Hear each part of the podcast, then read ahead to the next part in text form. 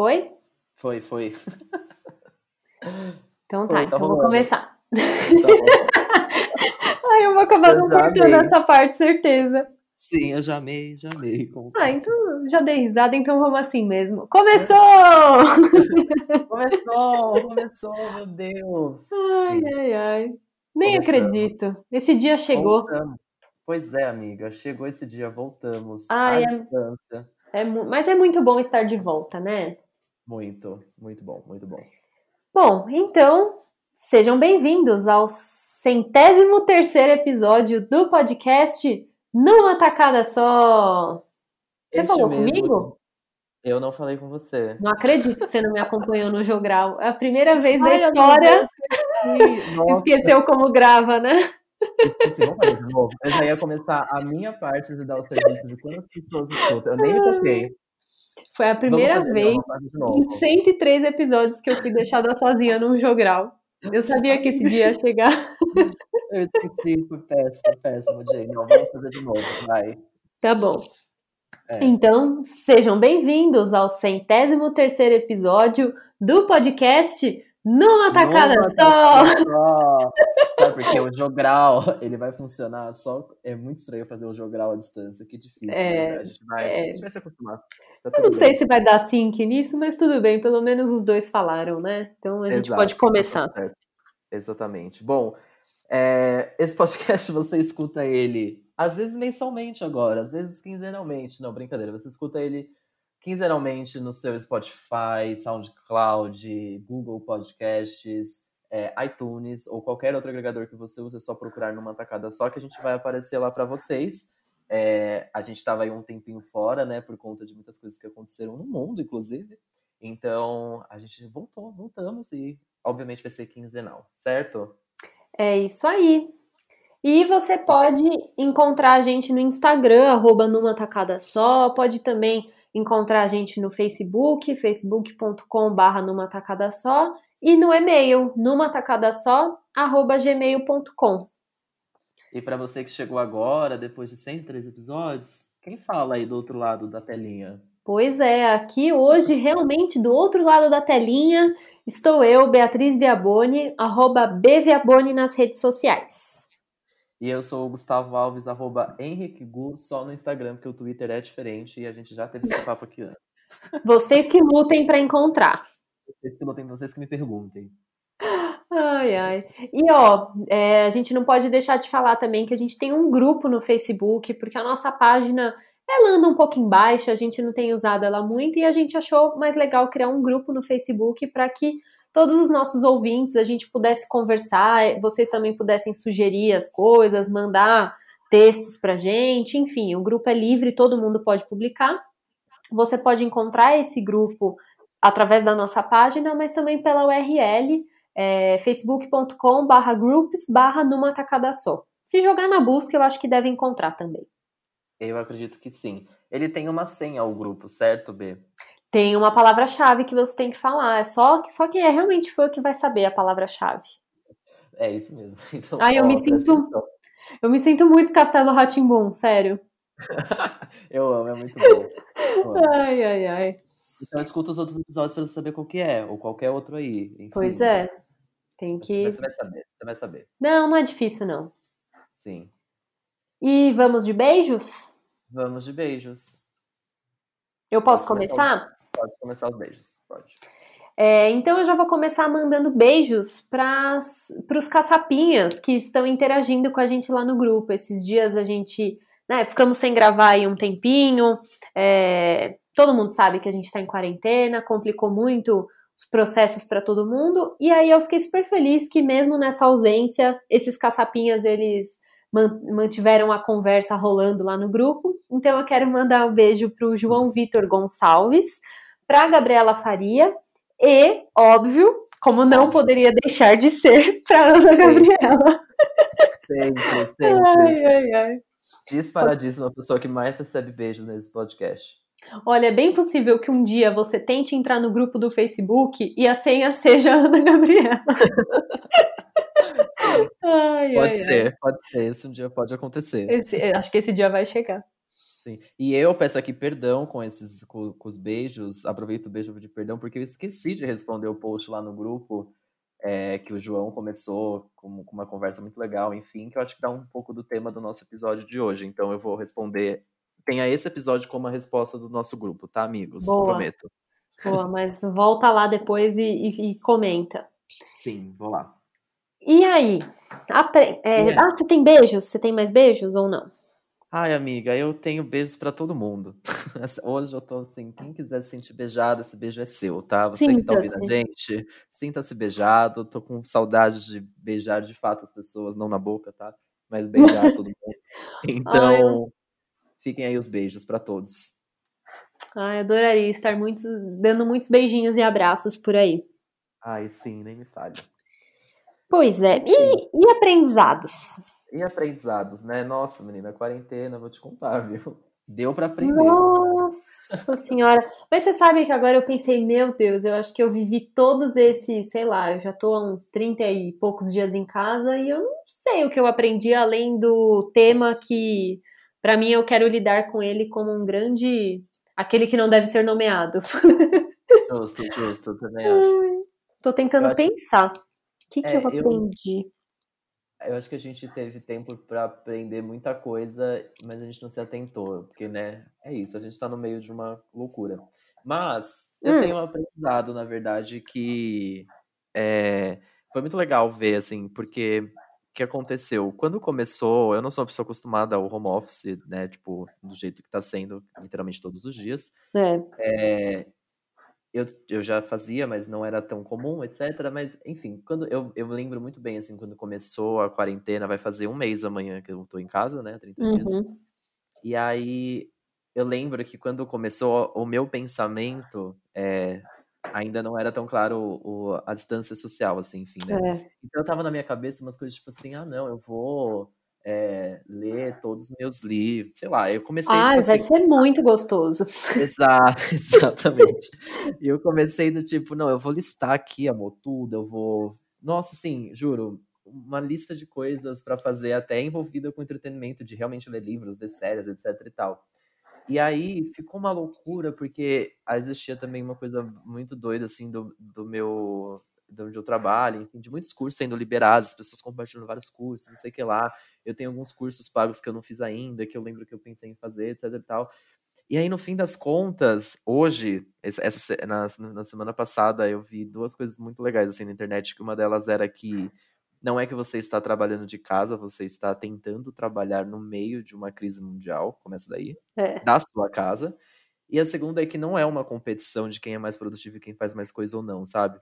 E aí eu comecei a tirar uns pesos das minhas costas, tipo assim, eu estou trabalhando mais do que o normal, por, du por duas questões. Eu acho que tudo que impede de produção na TV possibilita para a produção digital, que remotamente pode ser é. Uhum. Então eu tô trabalhando muito mais, e aí parece que é muito mais ainda por conta da distância, porque resolver as coisas à distância é um pouco mais difícil, normal, etc. Nossa, você tem que conversar muito mais com as pessoas, né? Mandar muito mais mensagem, é muito mais reunião, Sim, tudo muito isso. mais né? reunião. Às vezes você prefere, tipo, ligar rapidamente em vídeo pra pessoa e decidir do que você escrever uma mensagem no WhatsApp, um e-mail, etc. Coisas pequenas, sabe?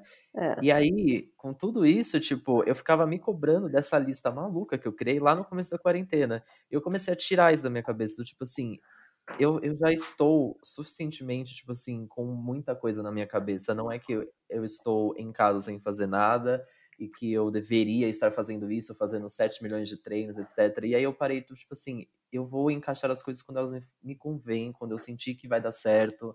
Eu tô trabalhando normal, tô tendo dias normais, e tipo, odiei essa coisa de faça cursos, não sei o que lá, faça cursos, não sei o que lá. Não quero fazer cursos. Nossa, pelo amor de Deus. É. Tipo, eu não quero, eu não quero ser produtivo também quando eu termino de trabalhar. Eu quero, tipo, tentar ter uma rotina que eu tinha na vida real antes, que é isso, tipo, fora do meu trabalho, eu tentava fazer outras coisas para me desestressar. E claramente, se eu tivesse um curso aí no meio, beleza, mas não é o momento de eu querer, tipo, transformar a minha vida porque não dá dessa forma, sabe? Enfim, achei muito louco isso. Aí eu lembrei, tipo, poxa, eu já estou sendo produtivo o suficiente, até demais, só por estar trabalhando em casa, Sim. etc e tal e acho que eu tenho de tempo livre, mesmo que a distância seja ir até a sala, eu tenho que aproveitar de uma outra maneira e não fazendo cursos, sendo super blá blá blá, e, enfim. Ai, uma... Uma libertação, né? Exato, eu entrei nessa, tipo assim, gente, parem de se cobrar tanto em casa nesse momento, parem de achar que tem que estar tá animado para trabalhar, não tem que estar tá animado para trabalhar também. não, tem é como. não tem como, não tem como é. ficar muito animado com, com as coisas, e tudo bem não estar animado, é só, tipo, tentar se manter um pouco lúcido e, e entender que o desânimo, ele vai fazer parte mesmo desses dias, né, então, é isso, tipo, ai, deixa você desanimar, vai fazer outra coisinha, fica fazendo curso não. É isso, amigo. Acho que você tá, acho que você tá certo, a não ser que seja realmente um hobby, uma coisa que a pessoa já Sim. queria. Agora, Exato. assim, aprender uma nova língua, um, né, assim, tá, tá tudo bem, gente, não precisa mesmo, né? É, exato. Tipo, não se sinta pressionado vendo as outras pessoas nos seus stories é, fazendo 30 cursos e 8 aulas de, de treino em casa, achando que você precisa também. Você não precisa, tá tudo bem se você não é. fazer. Olha, mas você sabe que mesmo eu, que já estou acostumada, né, trabalho de casa, já faz aí, sei lá, uns quatro, cinco meses, para mim mudou muito também, mudou muito. Não, não é como se eu estivesse trabalhando como se nada tivesse acontecido. Porque mesmo que eu trabalhe de casa, minha rotina mudou. Eu não saio mais para fazer atividade física, eu acabo de trabalhar, eu não vou no cinema, eu não Sim. saio de fim de semana, então também é muito fácil trabalhar no fim de semana. Isso tudo mudou e a minha produtividade diminuiu bastante. Assim, eu tô, eu, né, assim, aquele discurso de ai, acorde o horário normal, se troque, meu, eu tô acordando tarde. Eu não tô, eu não trabalho de pijama, mas eu tô tipo com roupa de ficar em casa todos os dias. Eu não tô passando maquiagem, que eram coisas que eu fazia, porque eu não Sim. tô com a mesma animação, sabe? E aí tem um dia que eu tô um pouco mais animada, eu me maquio um pouco e tal. Cara, se eu não tô afim, eu só sento, sento no computador, tento resolver logo o que eu preciso fazer e pronto, sabe? Assim, também não tô. É, assim, não vou dizer que eu não tô me sentindo um pouco culpada, porque eu vou dormir meio pensando, ai, amanhã eu precisava acordar um pouco mais cedo. Mas assim, se só, só o fato de eu realmente estar tá, de segunda a sexta sentando na frente do computador e tentando produzir alguma coisa, cara, tô no lucro, né? Porque eu acho que eu ainda, Ainda mais num trabalho autônomo, é muito fácil de se sabotar, não tem ninguém numa reunião me esperando. Então eu poderia falar: ah, foda-se, hoje eu não vou trabalhar. E ficar três dias seguidos no sofá. Então, só de não estar tá fazendo isso, olha, Nossa, estrelinha é uma... de ouro. Exato, já é... exatamente. Eu tomo essa estrelinha mesmo, porque é, é. é, é muito isso. E é difícil manter a rotina normalmente nos, nos, nos desestressa, né? E tipo, você criar uma rotina nova e num mundo meio irreal, porque para mim a gente não tá vivendo a vida real no momento. Eu sempre falo, ah, na, lá no mundo real, na vida real, quando voltar. Então, tipo, calma também, sabe? Porque até a gente se acostumar, imagina, vai fazer um mês e é difícil se acostumar, é. não é normal. Só de você não, você estar proibido de algo já é meio bizarro, já muda tudo mesmo. Então... Muda tudo, imagina. Sem contar o medo, né? A ansiedade Sim, que gera.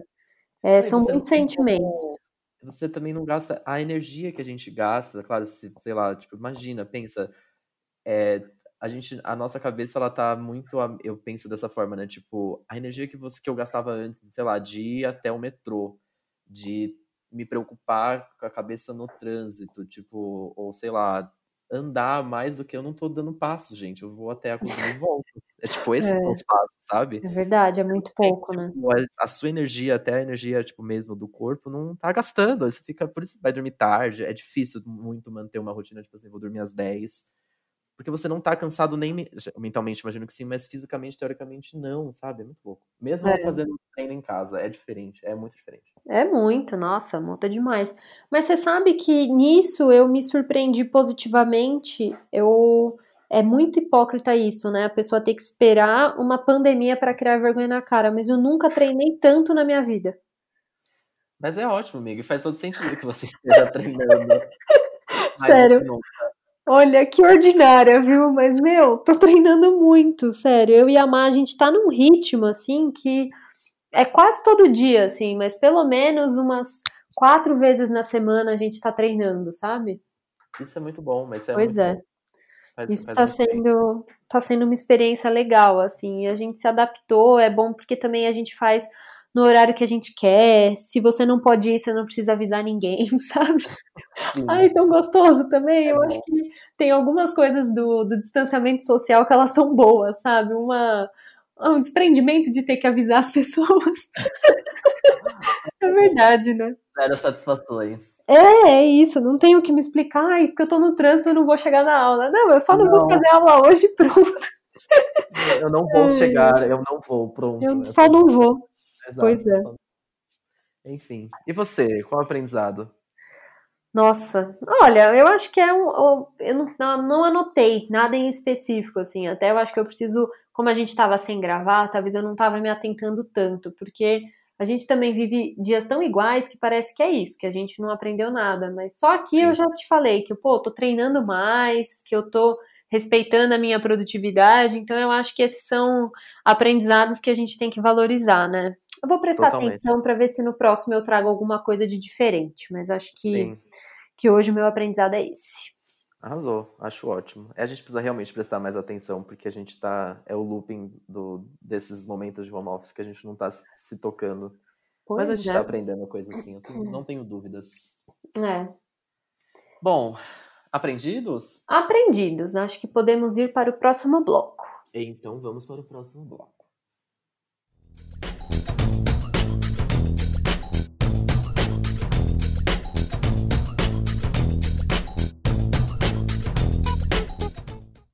Voltamos!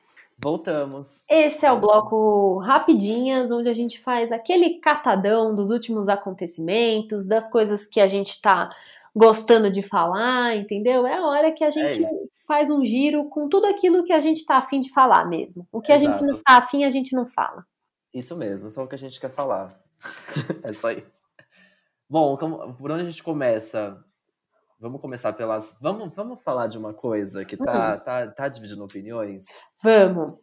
E eu quero muito saber o que você acha também.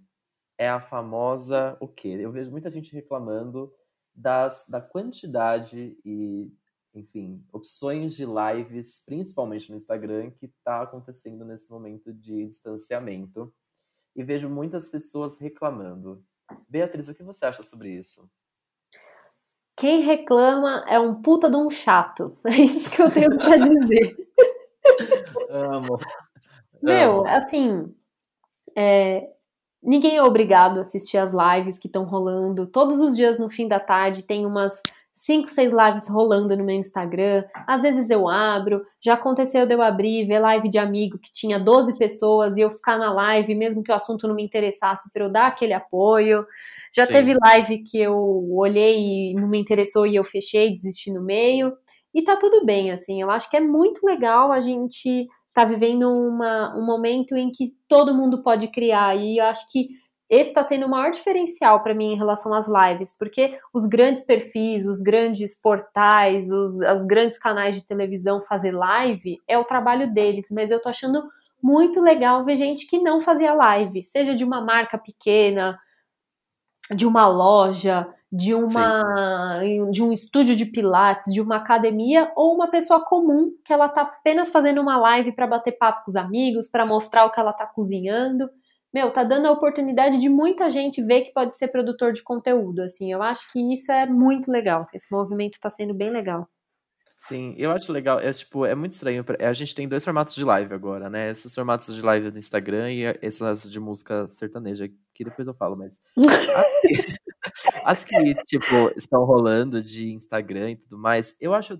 Putz, eu, assim, acho estranho as pessoas reclamarem, porque no momento é um entretenimento tão bom que você tem mais uma opção de ter esse entretenimento, sabe? Você tem, além dos stories, do seu feed, da rede social em si, ela te dá ainda esse momento de você, tipo, poder vivenciar alguma coisa ao vivo. E, gente, tipo assim, a Miley Cyrus tá parando o dia dela, que não deve estar tá tão corrido também, pra fazer live, entendeu? É, tipo, é Tá, as pessoas. É, acho que você tem uma, uma vantagem nisso. Tipo, além da gente se aproximar de pessoas, como você disse, menores que estão fazendo as lives, a gente consegue começar a se aproximar de uma galera muito distante. Tipo, é a Miley Cyrus na casa dela fazendo live com amigos. É, tipo, canais grandes também, trazendo pessoas, tipo, gente, o Galvão Bueno tava ao vivo com o Fábio Porchat quase agora, sabe? Fica, Ai, que demais. É umas coisas legais. E é legal, tipo, eu entendo, eu acho que a visualização, talvez, a a plataforma não seja tão incrível para você experimentar algo em vídeo. É. Mas eu acho chato quem fica reclamando, porque Gente, é um entretenimento. Tudo que a gente precisa neste momento é de entretenimento. Então aproveita, tipo, use isso a, a seu favor, sabe? Tipo, tudo bem, vai ter um monte de gente que você não gosta que vai estar fazendo live sim, mas ali no meio, certeza que você vai ter alguma. E se você não quiser assistir também, você pode passar. Olha que legal. Olha, você tem essa opção? Não acredito, Gu. Tem, você acredita? Então, esse é o meu aprendizado do dia. Aí, pronto, aprendeu. Você pode não ver a live se você quiser. Menino, eu achei que eu era obrigada a assistir tudo, que coisa. pode passar, você acredita? Menina, que loucura, né? Nossa, adorei. Ai, meu Deus. Parem de ser, tipo, parem de ser chatos nessa quarentena, sabe? Parem de reclamar das coisas. Tem que mais é, é que a curtir tudo que tá sendo feito. Total, mas que o Instagram não estava preparado para tudo isso de live, não tava mesmo, né? Tava, não tava. Você sabe, soube que. Eu não sei se. Eu vi que a Má tem feito algumas lives, né? E Aham. a gente também tá produzindo algumas lives pro, pro meu trabalho, enfim. É, e a gente teve um dia antes, a gente entra terça e quinta. Um dia antes, na, na- antes, na quarta-feira à noite, eram tantas lives que o Instagram caiu. Assim, as, ninguém conseguia mais fazer live por um tempo. Sim, ele não Ele deixava começar, né? Exato, e eu falei, meu Deus, amanhã vai entrar ao vivo. E é tipo, é isso, o Instagram não aguentou, tipo, deu, deu ruim, deu bug. É, não teve nenhum dia que a gente tentou fazer live que não rolou, mas assim, é, não dá para colocar a pessoa para participar. Assim, a gente conseguiu participar, sei lá, de uma, mas foi assim, entra alguém para fazer a live colaborativa, fica sem som, trava, tipo, não rola. Assim, isso, isso pra gente tá sendo o mais difícil. E teve, e teve alguma live que a gente perdeu também, tipo, de não conseguir salvar. Salvar, né? É, É, mas é um pouco do horário, né? A gente foi sentindo também que você fazer live um pouco mais cedo funciona melhor. O horário das 6, 7 da Super. noite é tipo concorridíssimo. É, então, ali é o prime time. Ali É o tipo, prime time. É o prime time da, da- do Instagram, porque ali é, é esse horário e o horário do almoço também, eu já percebi. Ah, o do almoço também? Eu não reparei. Tem um prime time ali da hora. A galera, tipo, entra ao vivaço mesmo, muitas pessoas, já reparei nisso. Olha, E aí eu acho que fazer de manhã, nos horários mais alternativos, pode ser uma boa mesmo. pois é. Né? E as lives de sertanejo, hein? Olha, a da Marília Mendonça, eu assisti, eu adorei. Eu também.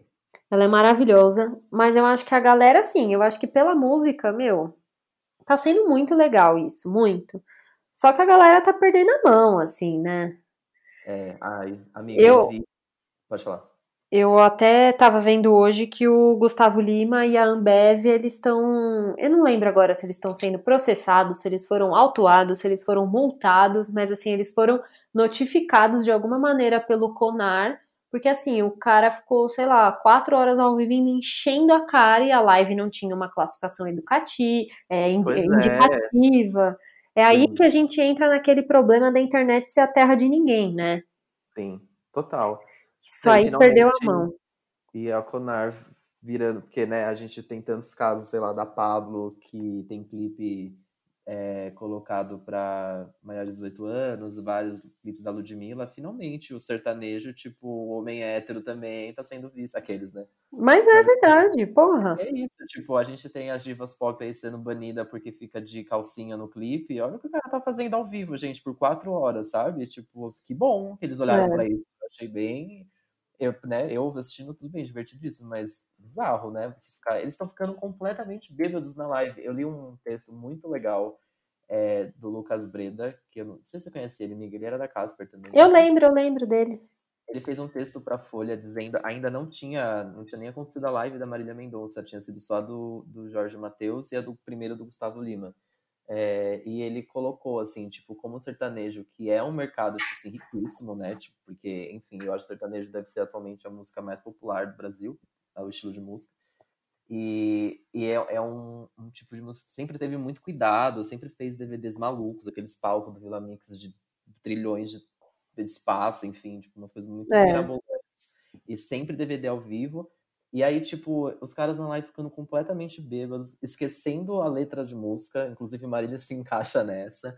Tipo, o cuidado que eles não estão. Não, não o cuidado em si, ele não fala sobre o cuidado, mas ele fala, tipo assim, nossa, o sertanejo, tipo assim, o que, o que rolou, né? O que rolou, é isso. O que rolou, porque a galera que fazia o DVD maluco e sempre teve muito dinheiro tá fazendo esses negócios em casa, tipo, de... não de qualquer jeito, não digo de qualquer jeito, mas é isso, tipo, a estética em si. Mas é, tá perdendo um pouco a mão, né, as lives. É, as é. eu acho que agora talvez esse tipo de regulamentação aí a coisa talvez mude um pouco, né? Não sei. Mas por outro lado, eu acho que é, ensina muito sobre a, a época que a gente está vivendo de, de internet, de acesso, né? Assim, shows Sim. milionários, quanto que não gasta para fazer um show, assim, não, uma coisa não substitui a outra realmente, mas eu acho que Sim. vai fazer essa galera abrir um pouco mais os olhos para o potencial que tem a internet, né? Total, muito, muito, muito. É. E ao mesmo tempo também, tipo, algumas críticas no sentido que essa do, do Jorge Matheus, né, que teve um monte de gente na equipe que deu, isso, todo mundo comentou, etc e tal, que, né, erradíssimo. É, E a do, gente, domingo, é, acho que é o Turma do Pagode, se eu não me engano, estava ao vivo, minha irmã gosta, e eu estava assistindo com ela, e assim, gente, é turma, turma do pagode, turma, não pode ter turma junto. E a turma tava junto lá tocando. Eu fiquei hum. desesperado, porque a turma não é um trio, né? É uma turma. turma, deixa eu ver, acho que mais de cinco é turma? Quanto Amiga, que é turma? Eu fiquei desesperado, porque eu falei, gente, só de ser turma já tá errado, não pode. Não pode, parem com isso, pelo amor de Deus. E aí eu fico pensando, tipo, mano, onde as pessoas estão indo? Gente, ó, o turma do pagode tem um, dois, três, quatro, oito pessoas.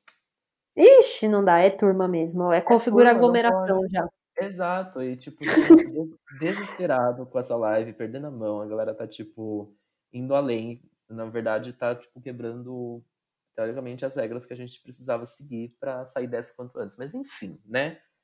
Ai, ninguém quer ficar para trás, né? Isso é meio chato, assim. Exato. E aí eu tô bem curioso para ver como seria acho que as primeiras lives internacionais a gente vai começar até agora com esse do Global Citizen, né? Da... Vai ter no fim de semana, né? Quero muito ver. Eu quero muito saber como vai ser o, o, formato disso, como eles vão fazer. Tipo, tô bem curioso. Ai, a minha gaga, ela é perfeita. Ela é perfeita, amiga. Ela Ai, é muito bom ser Little Monster. muito bom, muito bom. Eu amei. Ai, ai, ai. Tá salvando o mundo, sabe? Quem diria? Pois é. Ai, ela tá arrecadando dinheiro. Exato. Chamando o pessoal pra live. Exato. E aí, vocês estão reclamando de live, até a Rihanna a gente fez live. Até a Rihanna deu as caras. Você tá entendendo? Tipo, aproveita, a Rihanna tá ao vivo, ela tá se propondo a ficar ao vivo para vocês de graça, entendeu? Aproveita isso, não é sempre que tem. E eu amei que na live você viu que ela, obviamente, as pessoas perguntaram do álbum. E ela ficou brava. Uhum, ela ficou puta, do tipo, gente, para de perguntar do álbum que tô salvando o mundo aqui. Ela também tava arrecadando dinheiro, enfim. Maravilhoso. Eu amo, não aguento. Ai, a Rihanna enfim, lives. Tudo. Vem com tudo, lives, adoro. Que seja um formato que fique, porque assim a gente consegue ter, tipo, sempre depois de que tudo isso passar, a gente vai ter um novo formato de show também em casa, que eu acho que fica super legal. Eu acho, eu sempre amei tipo uma coisa intimista de artistas muito grandes fazendo isso em casa. Eu acho, eu adoro esse formato. Ah, eu acho legal também. Acho que vai, talvez ele mude um pouco, mas alguma coisa disso vai ficar. Não acho que vai ah, desaparecer.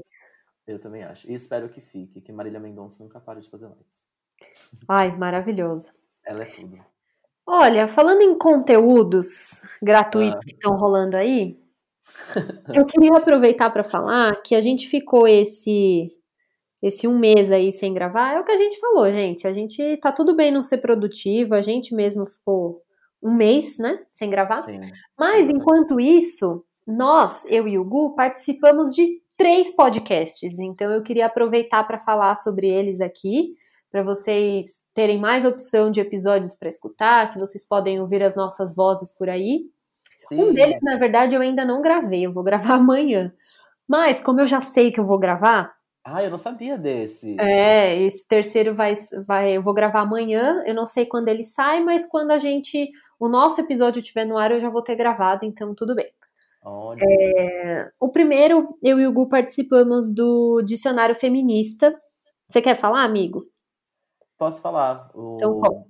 O dicionário feminista é da nossa amiga Júlia Presoto, é, com a Teca, que é uma amiga dela, enfim, que a gente conheceu na gravação.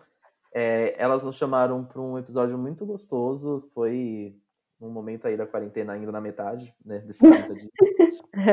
a gente tava vendo e foi bem animador, inclusive, foi ali que a gente também até resolveu falar, nossa, vamos voltar com o nosso, por favor, porque não vai dar para ficar assim, enfim. É, então a gente conversou com ela sobre é, o que a gente está assistindo, o que a gente está lendo, que tem protagonismo ou uma presença muito forte feminina nessa quarentena, enfim. Acho que dita um pouco desse episódio que vai ser hoje também. É, e foi muito gostoso. Eu amei. Chama Dicionário Feminista. É, tá disponível também no Spotify, nos agregadores de podcasts. Foi muito gostoso o papo. Tava com saudade da Ju, a Teca, maravilhosa, amei conhecê-la. E, e acho que é isso, né, amiga? Foi, ai, foi muito gostoso gravar, assim, a, é, obviamente a gente gravou à distância, até porque elas duas moram no Canadá, então não tinha como, mesmo fora da quarentena não ia ter como.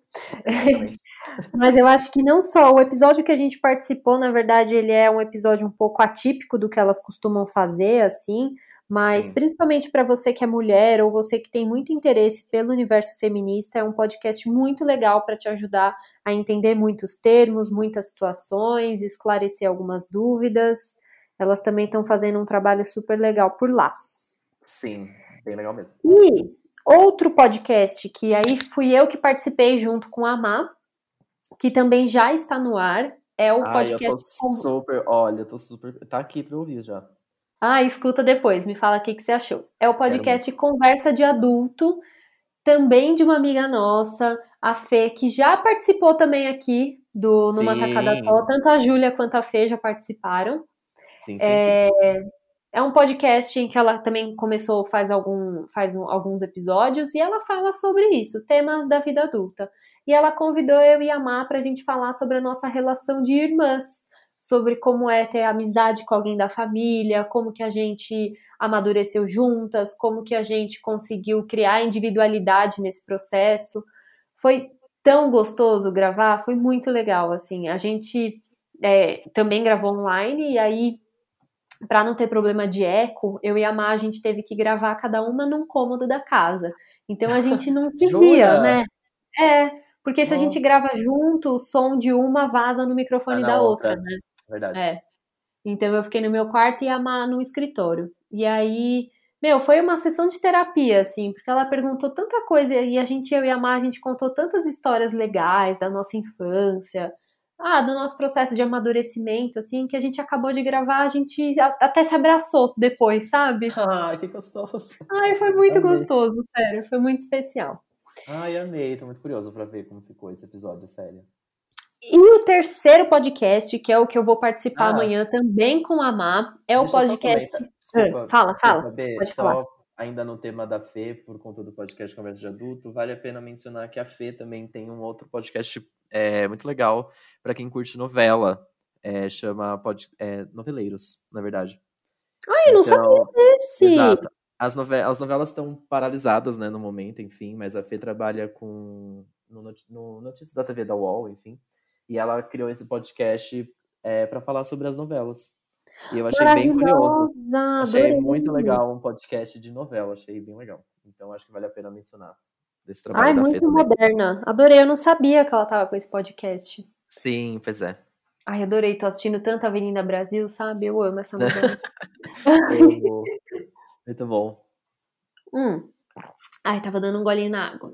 Então, ah, e aí o podcast que eu e a Má vamos gravar amanhã é o podcast Entrelaçadas, também de uma Fernanda, é, mas são Fernandas diferentes. É, a, a Fê, ela é artista, ela faz crochê, macramê, todos esses trabalhos manuais, e ela já tinha um outro podcast em que ela falava sobre sobre o processo mesmo, sobre se é legal ou não pegar encomenda, se é legal participar de feira, todo o preconceito que sofre o artesanato, o quanto que ele é pouco valorizado, e agora ela tem o podcast Entrelaçadas, que é o, um podcast só dela, e amanhã eu e a Má vamos participar para falar justamente sobre o atendimento ao cliente. Como que uhum. funciona lidar com o público, como que a gente tem que agir nas situações, como que é legal a gente responder às pessoas, quando que é melhor não responder. Enfim, ela convidou a gente para falar sobre isso. A gente ainda não gravou, mas depois, quando tiver disponível, eu aviso vocês. Ai, sim. Quero, já quero. já quis deixar as dicas aqui. Arrasou, muito bom. Amei. E aí, que mais? O que mais temos para falar no Rapidinhas? Ah, é o que tá aí na boca do povo, né? Acho que eu preciso, a gente precisa ter um episódio mais uma vez sobre este tema. Olha. Nosso último, o nosso último episódio foi sobre o BBB e a gente tá nessa reta final do BBB. E eu só queria dizer que, assim, é, Thelminha ou Rafa campeã, né? Estão alinhados? É, olha. Ai, amigo, não sei, tá tão difícil, sabe? Eu torço tanto pelo Babu, mas aí ele me decepciona às vezes, e aí eu vejo que a Rafa, ela. Ela só acertou, sabe? Eu, Eu acho que ela errou. Ai, eu gosto muito da Rafa. Eu gosto da Rafa também, no final das contas. Eu acho, tipo, sei lá, verdade ou não, etc e tal, mas eu acho, de fato, ela tão coerente, igual ela gosta de falar aqui, eu acho você incoerente. Incoerente. Sabe, ela criou o melhor meme deste Big Brother. Aqui em casa a gente não para de falar, a gente, tipo, qualquer coisa que a gente fica bravo, alguma coisa, sei lá, quebrou, a gente não gosta de você. seus, seus falas, andares, etc. Eu amo. Ai, eu amo. Eu adorei que você fez um TikTok falando isso pra louça suja na pia. Falei, exato. Você vê como a gente tá aqui em casa, entendeu? A gente tá usando essa frase pra tudo, juro. Chamando a louça de incoerente, é isso. Exato. Enfim, mas eu gosto. Eu, eu, putz, eu acho que o Babu vai ganhar, tá? Mesmo torcendo muito pra Rafa ou pra Thelminha. Eu, porque toda vez que o Babu volta de um paredão, fica mais claro pra mim que ele fica mais forte e ele ganha mais no- notoriedade, assim, né? Então, eu acho que ele Uhum. vai acabar ganhando esse jogo mesmo. Eu torço por ele e não torço ao mesmo tempo, sabe? É, não, mas se ele ganhar, eu vou ficar bem feliz. Sim. Acho que tem quatro ali, né? Os quatro que quem ganhar já vai ficar muito feliz, que é a Manu, o Rafa, a Rafa, a Thelminha ou o Babu, né? É Acho isso, é isso. É, são os finalistas dos sonhos. É, é a, a dancinha, eles dançando do Alipa. Do Alipa, tamborzinho, tamborzinho, tamborzinho. Pois é, mas Eu bom, até, até a gente ter o, o final do BBB, acho que a gente volta aqui depois pra comentar sobre o resultado, né? Ah, com certeza. E muita coisa aconteceu desde a nossa última gravação, né? Nossa. Quando a gente tava gravando, o Guilherme foi eliminado, né? Olha, é verdade, no dia, né, que a gente No tava dia. gravando. na hora que a gente tava gravando, inclusive. Ai, quanta coisa mudou. Quanta coisa mudou. Saudades de quando o nosso problema era o Guilherme. Ai, nossa, sim. Muito saudades, viu? Ai, ai. Bom, mas é isso. Foi rapidinhas? Foi rapidinho, foi rápido, né? Eu amo toda vez que a gente termina rapidinho, a gente, tipo assim, ah, A gente ah, comenta se foi rápido ou não, né? Exato. Ah, eu acho que foi mesmo. Acho que não demorou tanto. Então, bora pro próximo bloco. Bora.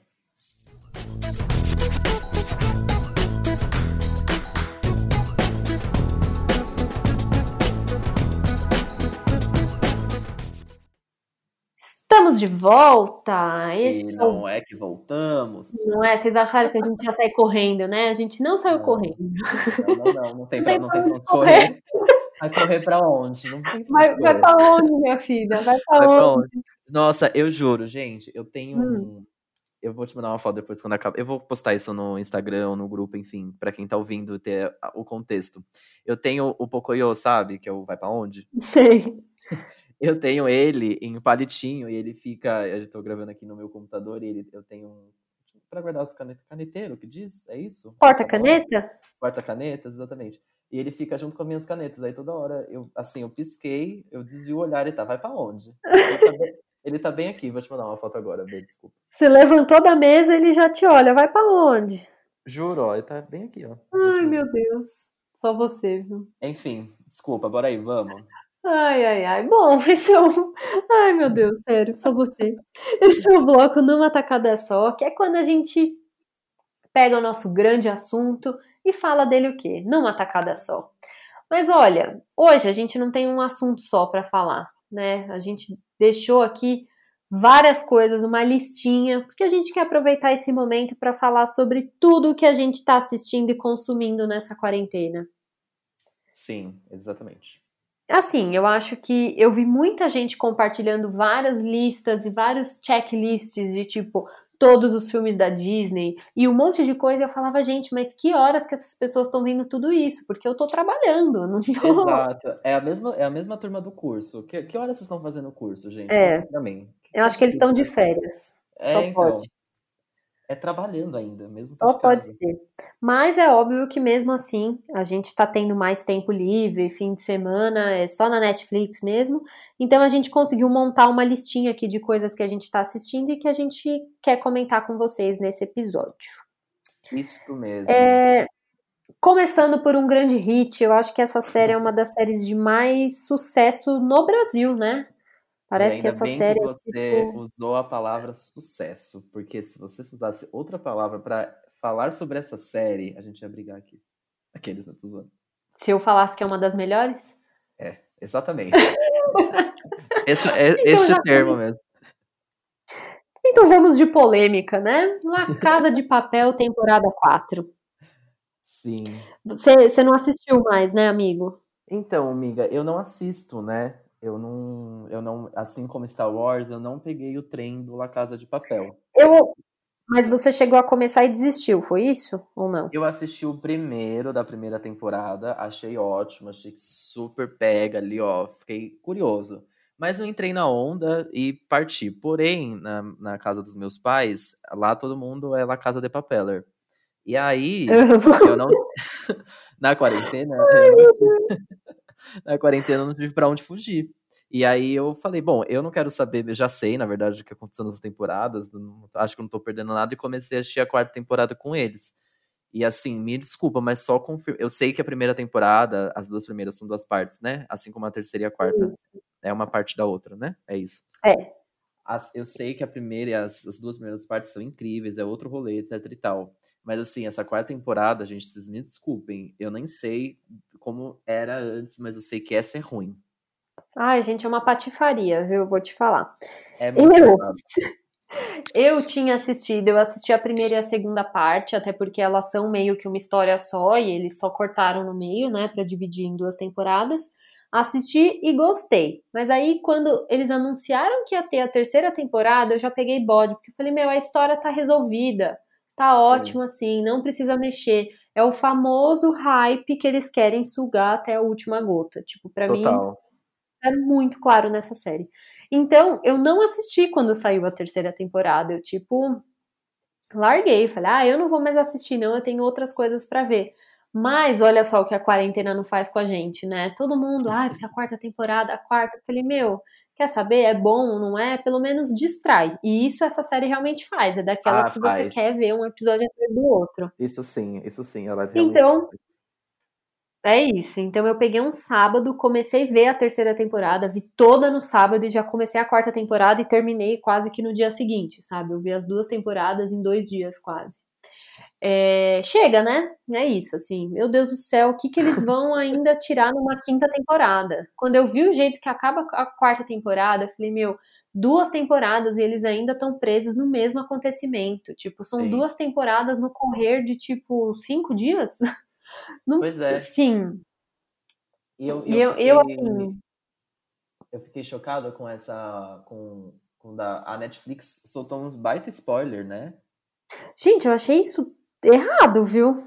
É, então, eu não entendi muito bem. Eu fiquei muito encucado com isso, assim. Eu fiquei pensando, gente, será que eles soltaram isso porque, sei lá, a média de visualizações da, da temporada foi tipo assim: 90% da base de assinantes assistiu e a gente vai falar porque é, ia dar, ah, sei lá. Eu, eu acho que sim.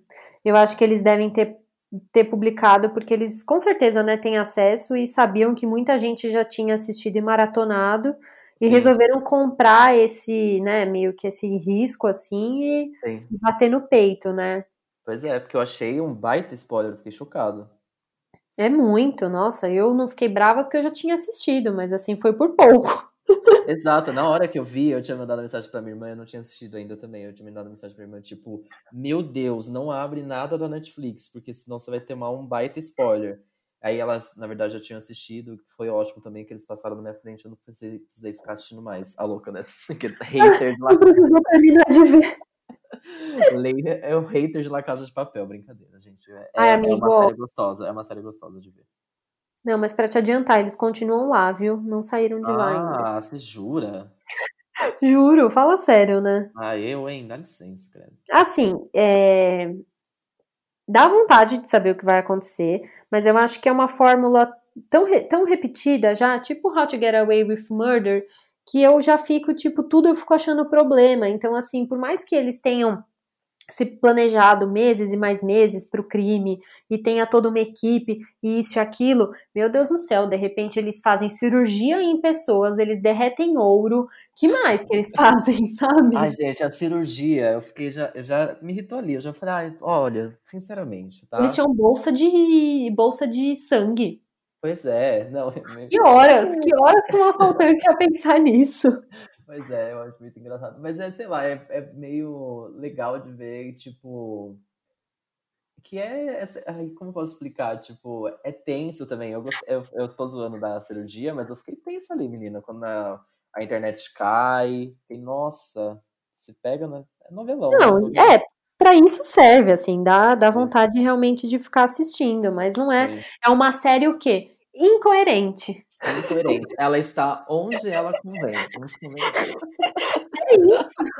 Eles realmente estão onde convém eles. E eu não acredito que convém para eles uma quinta temporada. Meu Deus do céu. Pois é, e vai ter, né? Eu fiquei chocado. Ai, fala sério. Enfim, fala uma aí agora você. O que, que você tá eu assistindo? Eu vou falar. Putz, eu vou falar de uma que eu acho que também tá todo mundo falando muito, que é o, o Tiger King, né? Eu tô muito chocado com tudo que eu tô vendo nesse negócio. Para quem. Não sei se você sabe, B, você já ouviu falar do Target? Então, eu tô. Eu, tá na minha listinha, assim, eu tô meio que afim de começar a assistir, mas eu acho que eu vou. Me fala aí o que, que você tá achando, aí eu vou decidir.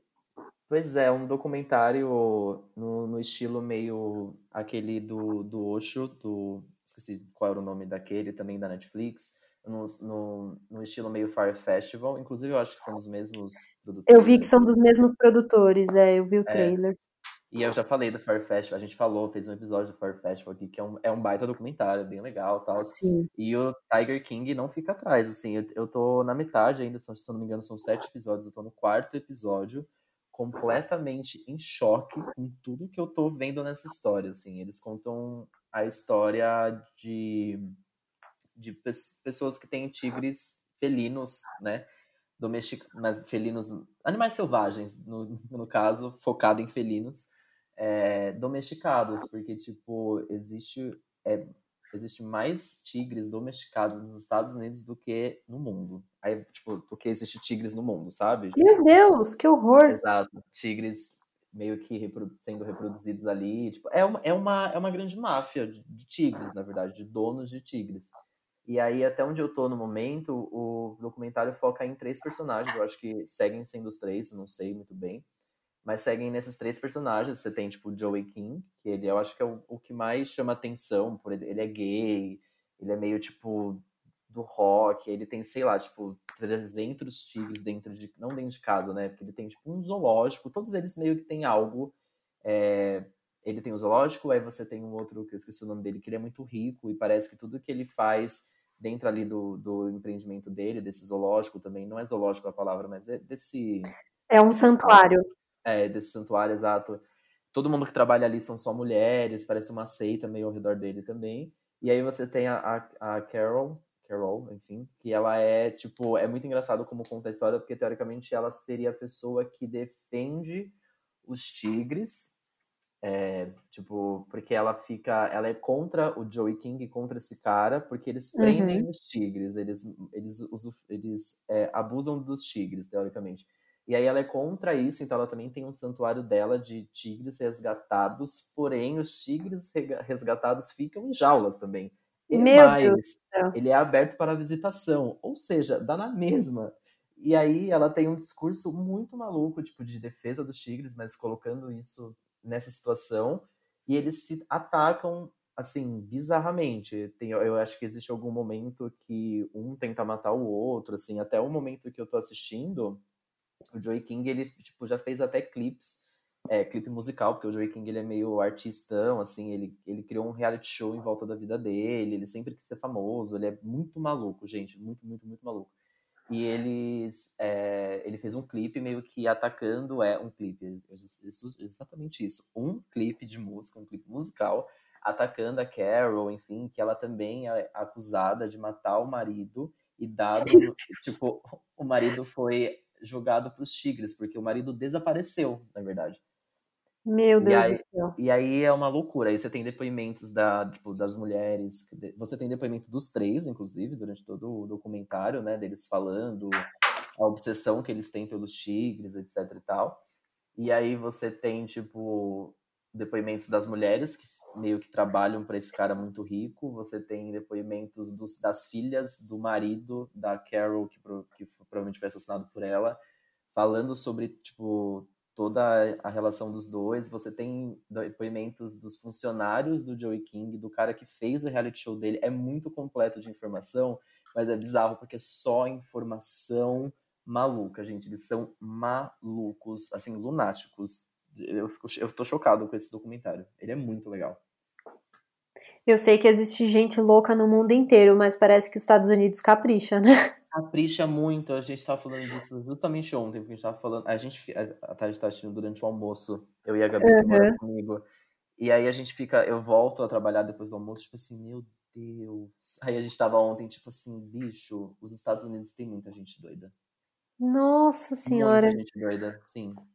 Mas é um, é um documentário que você fica, tipo, doido para ver os próximos episódios, assim? para ver como sim. as coisas se resolvem? É? Aí acho que Muito. eu vou começar a assistir, então. Muito, ele é uma história, ele vai contando, de fato, uma história desses três malucos aí, que eles, teoricamente, eles estão a todo tempo se cruzando nessa máfia de tigres, assim.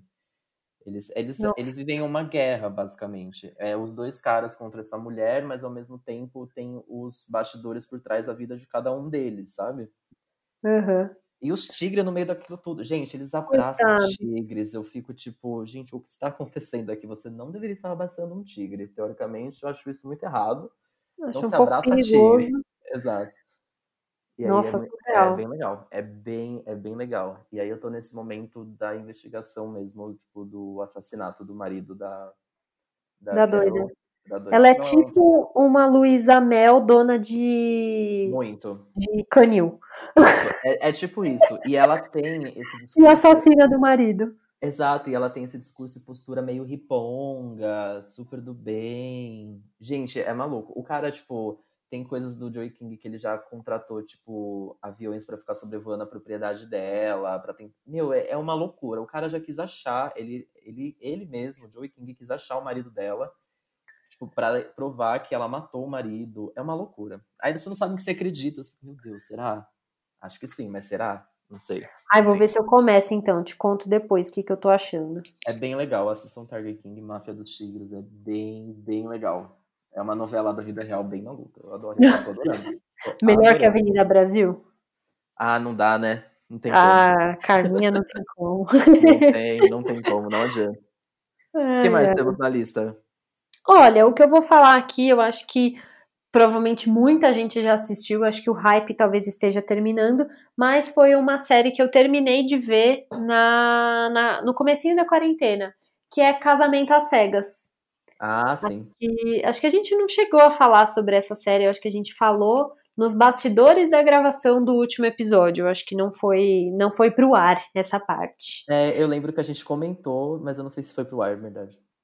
Então, assim, se você tá afim de ver um reality show bem estúpido para distrair a cabeça enquanto você enquanto você pinta a unha, enquanto você faz um brigadeiro, alguma coisa assim, é, é o reality show certo, assim. Eu acho que é, provavelmente muita gente já sabe, mas resumidamente é um reality show em que você tem que escolher com quem você vai casar, sendo que você nunca viu essa pessoa. Então são casais que eles conversam por horas e horas através de uma cabine, cada um fica em uma cabine, e eles conversam só pelo sistema de microfones e, e caixas de som.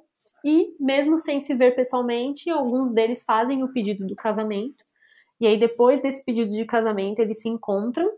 Então, é quando eles realmente se conhecem. E aí, esses casais são levados para uma lua de mel. Primeiro é a lua de mel, depois é o casamento. Eu amo. Então, eles vão primeiro para uma lua de mel eles vão todos para um resort no México. E aí é quando eles têm uma primeira convivência.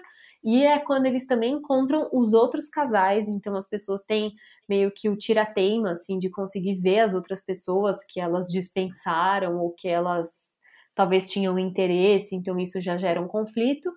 Depois disso, eles passam a morar juntos, e aí eles conhecem as famílias um dos outros e começam o preparativo para o casamento, que é o episódio final. E aí tem pessoas que casam e pessoas que não casam. Mas tudo isso se resolve em poucas semanas, eu não lembro agora, 10 semanas é o programa todo, então é, um, é, um, é bem rápido, né? Bem rapidinho isso aí.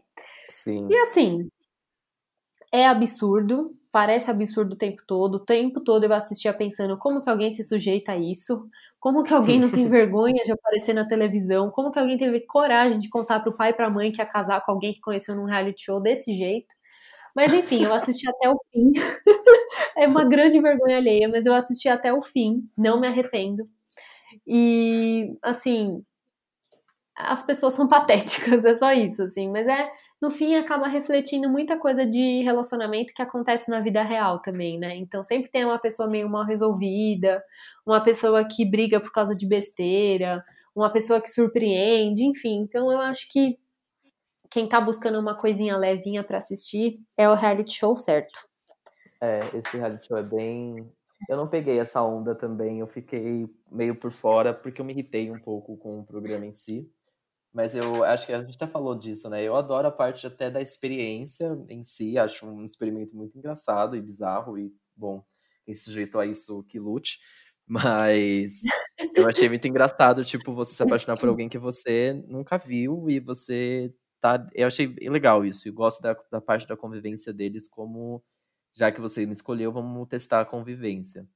Mas eu me perdi ali, eu acho que fiquei um pouco irritado, fiquei com muita vergonha, achei bobo, e eu meio que mas é, é, gostoso. Abandonei, mas eu, eu me diverti horrores também. Eu ficava muito chocado. Eu falei, gente, não é possível. Eu tô chocado. Possível, não. Eu fiquei pensando, não. Certeza que esse casamento, até, inclusive eu não sei, né? Mas eu pensava, certeza que esse casamento não tem validade.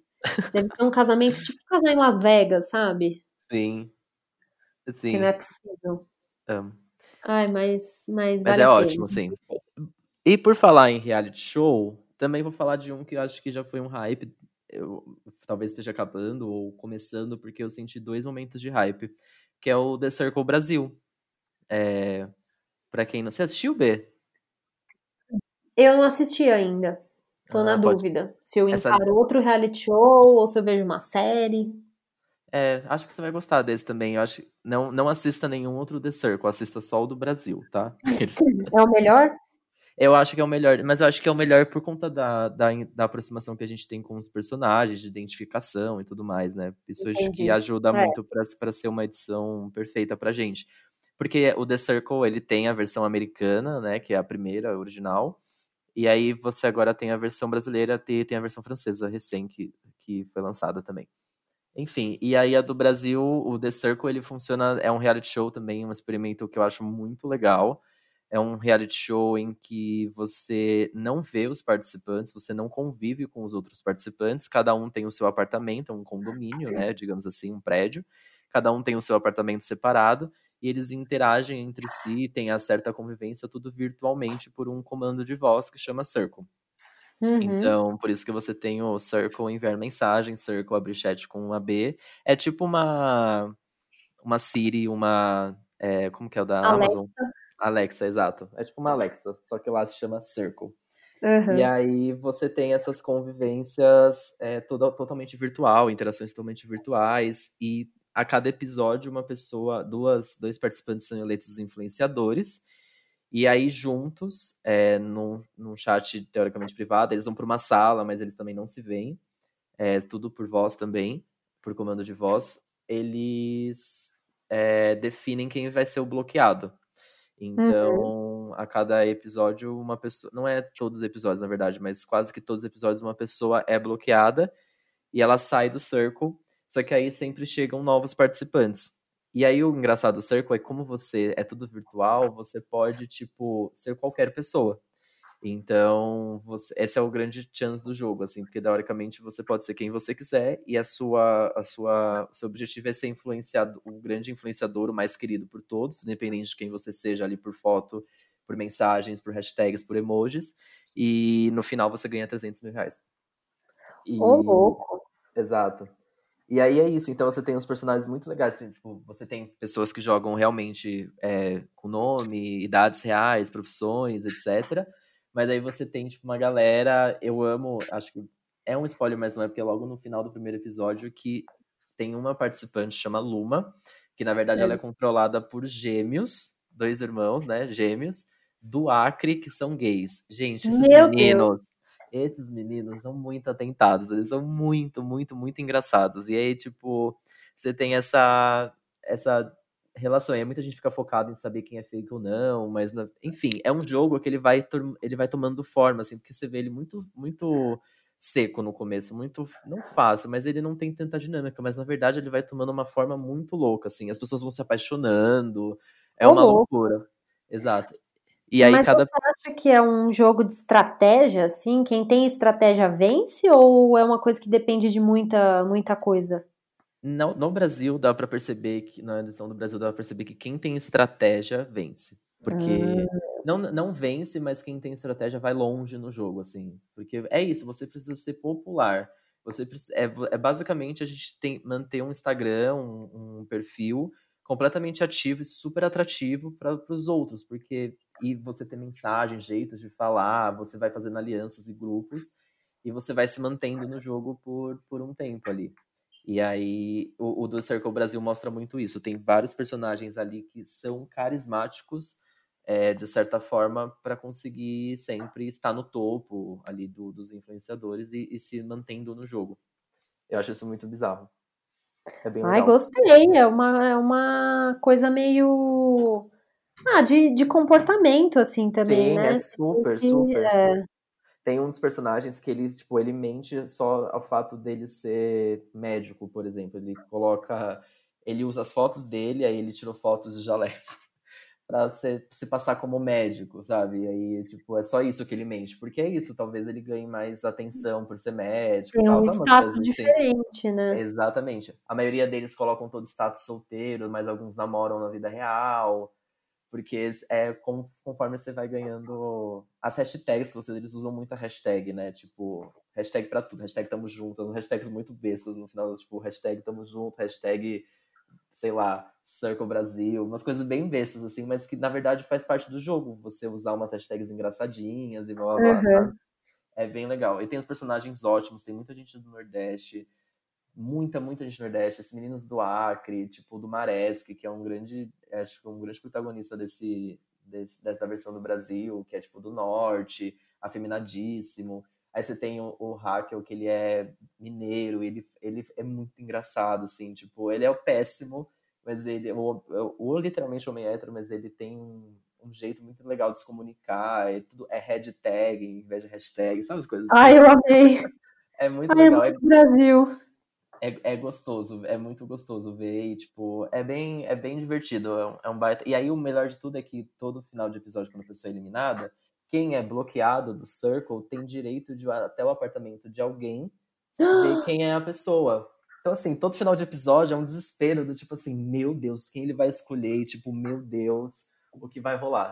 Uhum. E eu vou dar um atrativo muito engraçado que numa dessas, pra, pra pessoal assistir, que vale a pena, numa dessas de conhecer, rola até beijo. Olha, vira, vira um programa de relacionamento. Vira vida real, sabe? Tipo, eles se beijaram. É muito engraçado, gente, juro. É muito legal. Eu, eu amei. Tô, e eu amei que vai ter segunda temporada. Tô animadíssima. Não ah, é? Já anunciaram? Já anunciaram que eles vão fazer a segunda temporada do Brasil. Conte comigo pra tudo. Deve ter bombado, né? É, é muito legal. E então, e é, eu falei dos hypes, dois momentos de hypes, porque é isso. Ele é lançado quatro episódios por três semanas, né? E aí você tem um hype lá no começo que eu, não, eu falei, gente, acho que só eu tô vendo isso. Mas aí, no, no, agora que tá tudo disponível, tá virando outro hype. Foi o momento que a Netflix começou a divulgar muito. Tipo, tem entrevista da Juvenil Bank, entrevistas dos participantes para vários, vários veículos, enfim. Eu acho que eles. É, gostei dessa estratégia, porque eles foram aos poucos. E aí, com os quatro últimos episódios, com, a, com o vencedor, né? Do programa, uhum. eles revelaram, enfim. Tipo, começaram a, a, a, publicar muita coisa. A divulgar bastante. É, achei interessante. Ai, gosto assim de assistir coisa que já tá tudo liberado. Cheguei na hora certa, então. Sim, chegou super, chegou super. Ai, ai, ai. É Vamos ótimo. ver o que, que mais que eu tenho na minha lista aqui. Bom, mudando completamente a temática das coisas, vou diretamente por uma série pesadíssima, que é The Handmaid's Tale, terceira ah, temporada. É, eu não sei, faz um tempinho já que saiu, né? Eu não lembro mais ou menos quanto tempo faz, mas eu ainda não tinha assistido. É, também, porque, enfim, Handmaid's Tale é uma série que é meio difícil aí a gente assistir, né? Não tá em muitos lugares. Mas eu fiquei. Me deu tanta vontade de assistir essa série que foi o momento em que eu me vi assinando um serviço de streaming novo nessa quarentena, só para poder assistir uma série. Amo. E aí eu assinei Paramount Plus para poder assistir The Handmaid's Tale. Inclusive, Olha, preciso até ver. Se o Paramount Plus. Você acredita, amigo? Amei. Manda um beijo pro filho, vai ficar feliz, nosso amigo filho. Pois é, eu falei para ele que eu assinei. Amei. É, preciso até ver. Se eu não for assistir mais nada, infelizmente vou estar tá cancelando. Mas assistir. É... Bom, eu acho que é uma série que ela. É... Talvez eu já tenha gostado mais dessa série, mas eu acho que ela continua sendo uma das séries mais. Acho que uma das mais pesadas e talvez uma das mais importantes que eu já assisti.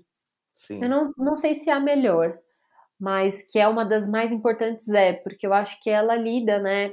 É, quem já conhece a série sabe que ela lida com, com temas né, do feminino de uma maneira bem bem extrema, assim. Eu acho que parece pode parecer um pouco absurdo o jeito que as coisas são colocadas ali, mas é de repente você vê que é muito absurdo, mas que é muito real, que é muito próximo do que a gente vive.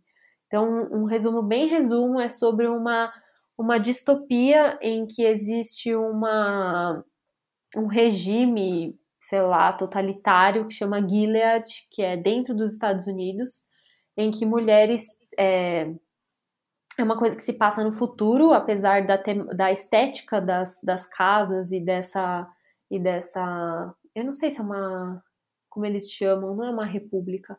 Enfim, é, a estética de, de Gilead, ela é, parece muito que é uma coisa antiga, mas ela é do futuro, é, é um mundo moderno e tecnológico, mas que tem um, um, retrocesso cultural e comportamental sobre como lidar com as mulheres. Então, Sim. todas as mulheres que são férteis, elas são colocadas em sua função de reproduzir. As mulheres que não são férteis, mas que podem ter alguma é, algum uso, elas são colocadas na cozinha, em alguns cargos de liderança para controlar as próprias mulheres, e o restante elas são eliminadas. Então, assim, é uma situação é, bem horrorosa, assim, é uma série difícil de assistir. É, mas ela é muito boa também. É, nossa, você assiste um episódio atrás do outro, no, numa muita vontade de saber como vai acontecer. E a segunda temporada ela tinha terminado com uma cena bem forte é... Você assistiu, Migo, a segunda assisti, temporada? Assisti. Com um desfecho, assim, impressionante da, Nossa, da personagem principal. E a terceira temporada, ela é bem diferente, assim. Eu acho que acontecem coisas muito diferentes, assim. Eu, eu vi ela, em, em, a June, que é a personagem principal, em situações que eu não imaginava ver. É, eu acho que em alguns momentos eles já. Eu senti uma barrigada nessa terceira temporada, assim, teve sei lá, de. Eu acho que são 13 episódios. Teve uns três que, assim, eu assisti e falei, nossa, não aconteceu nada nesse episódio. Sim. Então eu já senti essa tentativa de estender uma série de um jeito que já não tá mais rolando. Mas continua sendo muito surpreendente, assim. E a terceira temporada, de novo, acabou de um jeito que mesmo eu tendo tido bode da série, eu chorei no último episódio, porque tem um Ai, acontecimento que, assim, cara, nossa, se você não chora é porque você não tem coração, porque é muito emocionante o que acontece, muito. Eu Então quero eu- muito. Ai, você tem que assistir pra gente conversar depois. Sim. E aí terminou de um jeito que eu realmente tô bem curiosa pra ver a quarta temporada, eu não sei quando sai. É, eu tinha ficado com receio de assistir, porque eu falei, nossa, é uma série tão pesada pra ver nessa, nessa época que a gente tá vivendo, mas assim, eu super abstraía, assim. Então, quem aí já assistiu as outras temporadas, super recomenda a terceira, ou se você não viu nenhuma, vale a pena começar. Ai, eu tenho, eu tô bem animado pra começar a terceira. Eu tô só adiando e só adiando, mas eu acho que eu vou começar, porque eu gosto muito dessa série também. Só de você falar como termina a segunda temporada, me já me deu um chance aqui pra começar a terceira logo. Mas aí eu, Ai, é eu, mara. sou- eu, eu tenho raiva dos finais de Handmaid's Tale, porque eles me deixam muito desesperados pra próxima temporada. E como a gente É. tá nesse momento de pausa muito louca, eu não sei se eu vou querer ver o Handmaid's Tale 3 e ter que esperar agora, sei lá quantos anos, pra ter o 4, sabe? Ai, eu não sei, eu vou até pesquisar se já tem a, terça, a quarta temporada confirmada, mas eu acho que sim. Ah, eu acho que sim. Deve ter, sim. Bom, e você? Eu também tenho mais uma série é, muito legal que eu, eu passou, não foi hype, mas eu achei maravilhoso e não sei porque as pessoas não gostaram tanto. É uma série da Amazon, chama The Boys. É, assim, descobri. Eu assisti a série sem pretensão. Eu comecei a assistir Hunters, é, que também é da Amazon. E... e aí, você gostou? Então, é uma história muito legal, porém, eu comecei a assistir e eu já comecei a ver ela ladeira abaixo. E aí eu fiquei meio. Eu compartilhei até, e algumas pessoas vieram comentar comigo que a série fica muito ruim e tudo mais.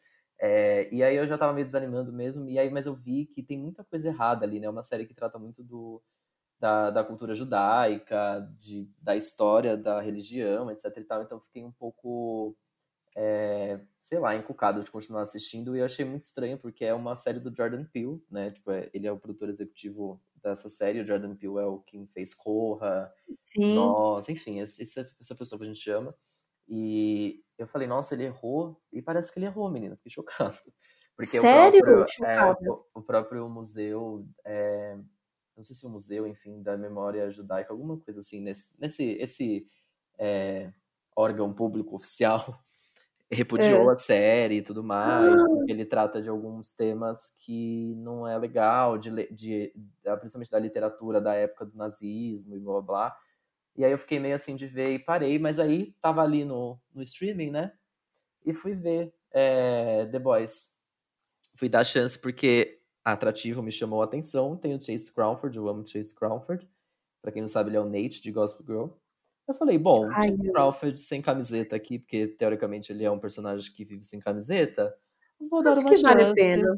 Vou ver. Eu não sabia muito da história, não sabia nada e fui muito pego de surpresa com a maluquice que é, tipo, eu só estou achando coisa louca, eu fico, tô um pouco chocado.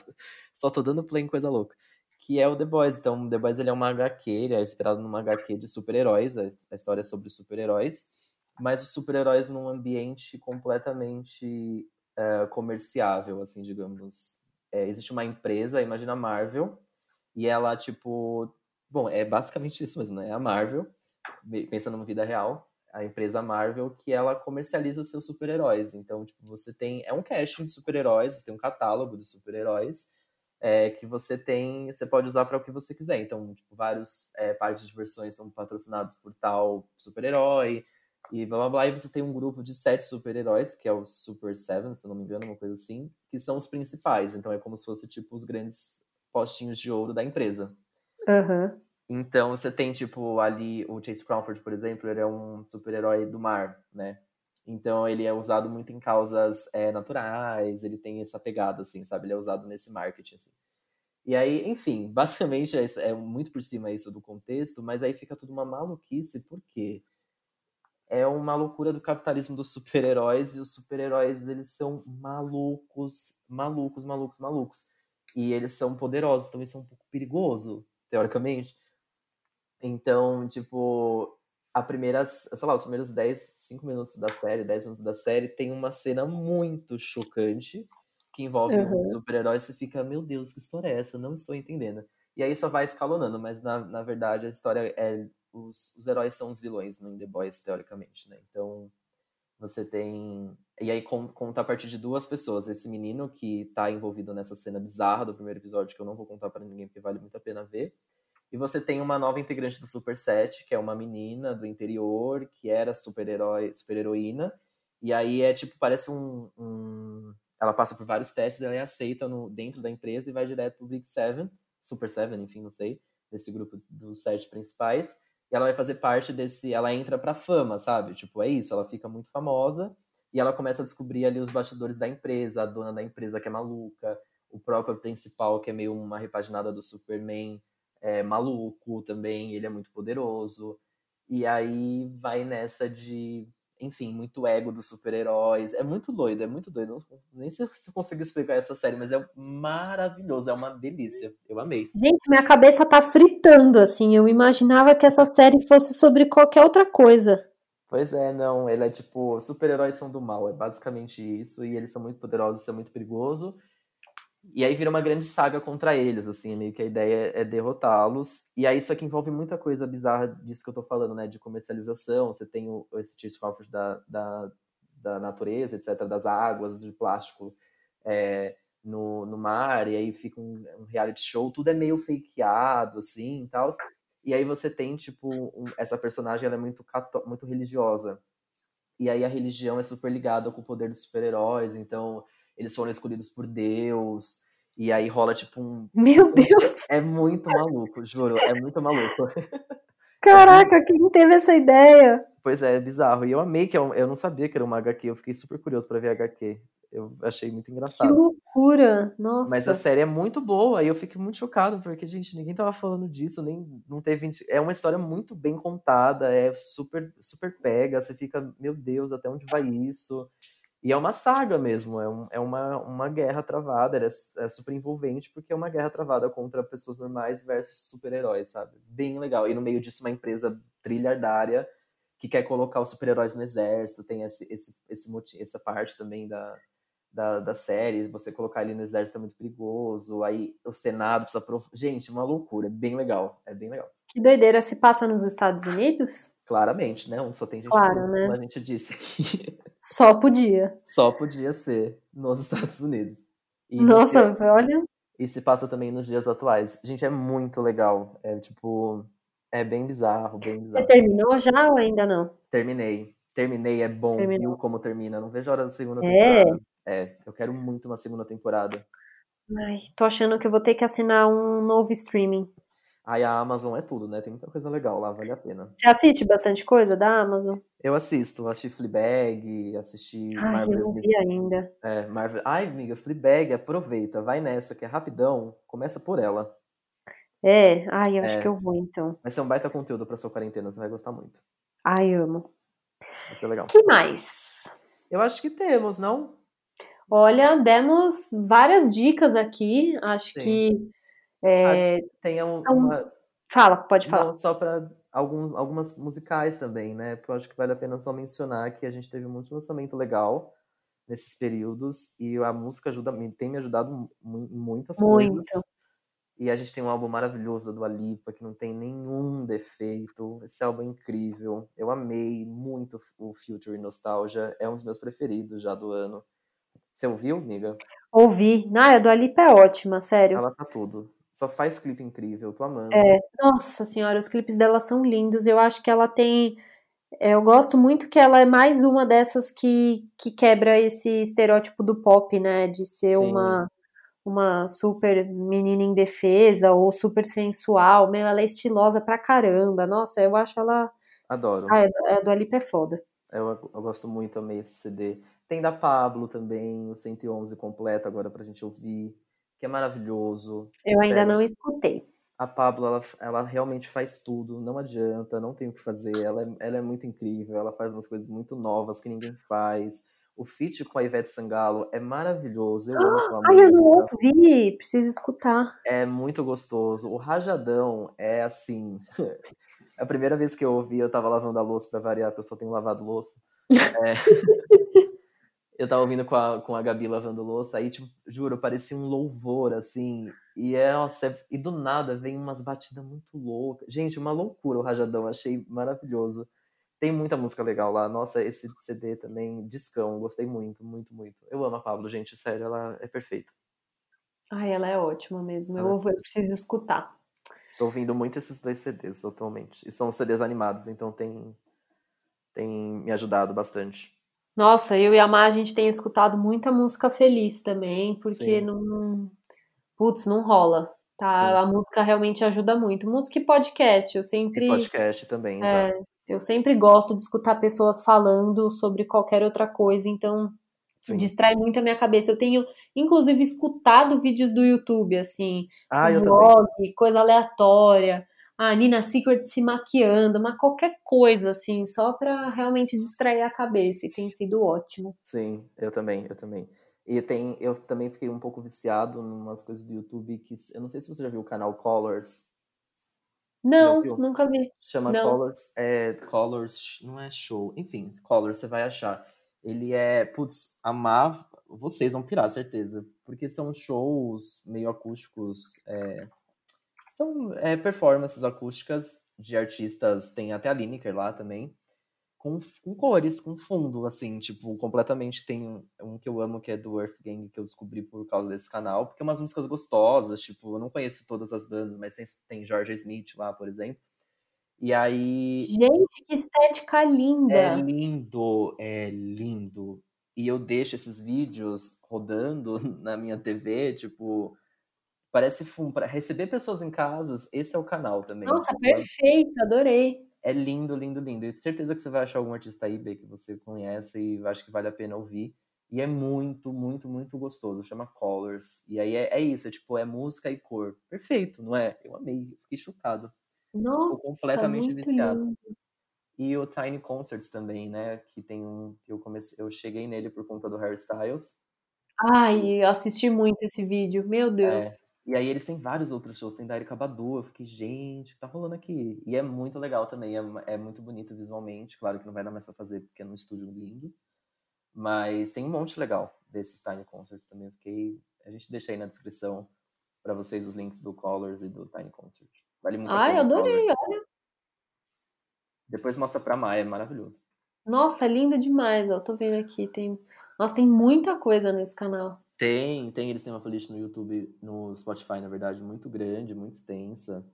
É lindo, eu fico chocado, é lindo, lindo, lindo. Nossa, amei. Olha, a gente tava para encerrar o bloco e você veio com duas dicas ótimas, adorei. Eu queria não deixar de comentar, porque eu tô viciadíssimo. Adorei. Então vamos pro próximo bloco? Vamos, bora encerrar. Ai, bora encerrar.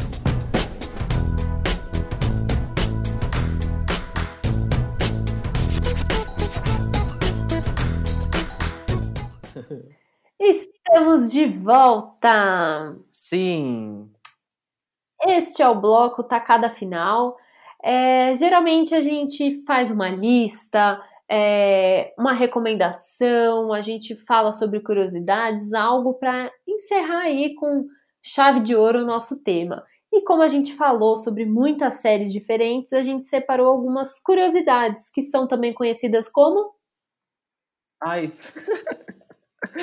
É, pílulas de conhecimento. Eu tô muito gratificado. Isso! As nossas pílulas de conhecimento. Foi muito bom essa deixa pra mim, porque eu tava aqui viajando, viajando, tentando achar onde tá a aba do nosso roteiro, porque eu escrevi as coisas lá. Ai, meu Deus. Aí na hora que eu fiquei, tipo, eu vi a deixa, eu falei, ixi, como que é mesmo? Ixi, acho que era comigo agora. Foi isso, exatamente isso. Tá perdoada, a gente tá sem o contato visual. Ficou um pouco sim. difícil. É, sim, total. É, bom, eu vou começar com uma pílula de conhecimento, então, de casamento às cegas. Que, bom, como é um reality show é, bem esquisito, bem improvável, muita gente ficou fazendo essas mesmas perguntas que eu fiquei do tipo, meu Deus, como é possível eles conversarem duas vezes com alguém e pedir a pessoa em casamento e tal. Então surgiram vários posts do BuzzFeed, canais do YouTube, várias pessoas comentando curiosidades sobre esse reality show. E uma das curiosidades é que eles começaram com 15 homens e 15 mulheres. Então, todos eles tiveram encontros um com os outros, uhum. obrigatoriamente, e eles foram fazendo classificações do tipo: hum, esse primeiro que eu conversei eu gostei, nossa, esse segundo não tem nada a ver. De Sim. acordo com as classificações, o programa foi reduzindo os encontros, então só casais que deram classificações boas uns para os outros voltaram, né, continuaram no programa. E aí os encontros começaram, eles começaram a ter menos encontros, então as durações ficaram maiores. Então teve muita gente que participou, tanto que nos primeiros episódios dá pra ver que tem uns rostos ali depois que a gente fica sem saber o que aconteceu. Desaparecem. Eles desaparecem. Então é porque ou, ou realmente, né, eles não se conectaram com ninguém, ou eles, né, foram, foram sobrando nessa seleção. Então, é, apesar de que ainda assim eles né, pediram em casamento pessoas que eles só conversaram algumas horas, eles uhum. tiveram encontros super longos, assim, ó, vários deles jantaram durante os encontros, dormiram durante os encontros, porque realmente eles chegaram a ter duração de horas. Olha só, chocado. É. Amei. É, é até assim, lógico, não tem como eles mostrarem tudo, assim, mas na edição Sim. parece que eles têm você fala, nossa, como que de repente eles estão chorando? Do que que eles estavam falando? Que eles se conectaram tanto que eles começaram a chorar. É por isso, eles passaram horas contando sobre a vida deles, né? Sim, faz sentido. É... Eu falo todas ou a gente vai revezando? Pode falar todas, eu acho que vai falando as suas e eu falo, tá eu só tenho duas, né, então... Beleza, acho que faz mais sentido porque eu tenho mais duas pílulas de conhecimento sobre casamento às cegas. Sim. A segunda é que teve um outro casal que ficou noivo, que era o Rory e a Daniel, mas eles não seguiram no programa. Então, é, não foram só os casais que a gente viu até o fim que se pediram em casamento, mas a produção decidiu não seguir com esse casal, porque eles não estavam preparados para acompanhar, para filmar e talvez para bancar o casamento de tantos casais. Eles estavam achando que ia ter no máximo cinco noivados. Então, de repente, quando todo mundo começou a se pedir em casamento, eles tiveram que fazer uma escolha de roteiro, meio que olhar para os casais e, e pensar quem que ia render mais. Então, Sim. por isso que esse casal foi cortado. Mas no fim das contas, eles, né, ficaram noivos e o programa deu aquele tapinha nas costas e falou: Olha que legal, parabéns. Parabéns. E a sua vida. E no fim eles não ficaram juntos, porque rolou meio que um triângulo amoroso. Imagina se a produção soubesse disso, talvez eles, né, teriam decidido ficar com esse casal. Sim. Mas depois que ele pediu a Daniel em casamento, meio que ela foi revelando que ela estava apaixonada por um terceiro participante. Então, por isso que eles acabaram não casando mesmo fora do programa. Amei. As, eles estavam subestimando é. a loucura das pessoas, tá vendo? Tá vendo só? Eu acho que eles fizeram esse triângulo amoroso só para devolver para a produção, sabe? Só para se vingar. Amo tudo. E outra coisa que eu achei super curiosa é que eles. É... Bom, eles eram todos bem padrão, né? Vamos falar assim, que Bastante. tem toda essa coisa de ai, como será que ele é? Como será que eu vou me atrair? Mas, gente, eles eram todos lindos, todos Sim. com corpos ótimos, assim, era todo mundo bem padrão. Mas eu acho que também, é, não querendo julgar, mas já julgando, são pessoas que se importam muito com a aparência das pessoas. Então, assim, é óbvio que eles tiveram muita curiosidade de saber como que era essas pessoas com quem eles estavam tendo encontros. Então, eles não, eu acho que eles não podiam falar exatamente do tipo, ah, eu sou desse jeito, eu sou daqueles, mas eles podiam se comparar com famosos. Então alguém podia dizer: "Ah, então eu acho que eu sou um pouco eu sou um pouco, sei lá, Britney Spears, ah, eu sou mais Rihanna. Eles podiam falar mais ou menos com quem eles pareciam. Mas eu queria muito saber com quem é que cada um falou, né? Porque eu não de olhar assim, eu não consigo ver que um participante se pareça com algum famoso assim. Então eu fiquei bem curiosa para saber com quem que eles se compararam. Morta. E fiquei imaginando com quem que eu ia me comparar, gente. Nossa. Nossa. Já pensou você ter que se descrever a partir de um de um famoso? Um famoso. Ia dar nó na minha cabeça. Bom, Cauan Raymond. Olha. Chocado. E eu não faço ideia. Enfim, sobre casamento às cegas são esses. Você quer falar o seu e depois eu termino? Pode ser.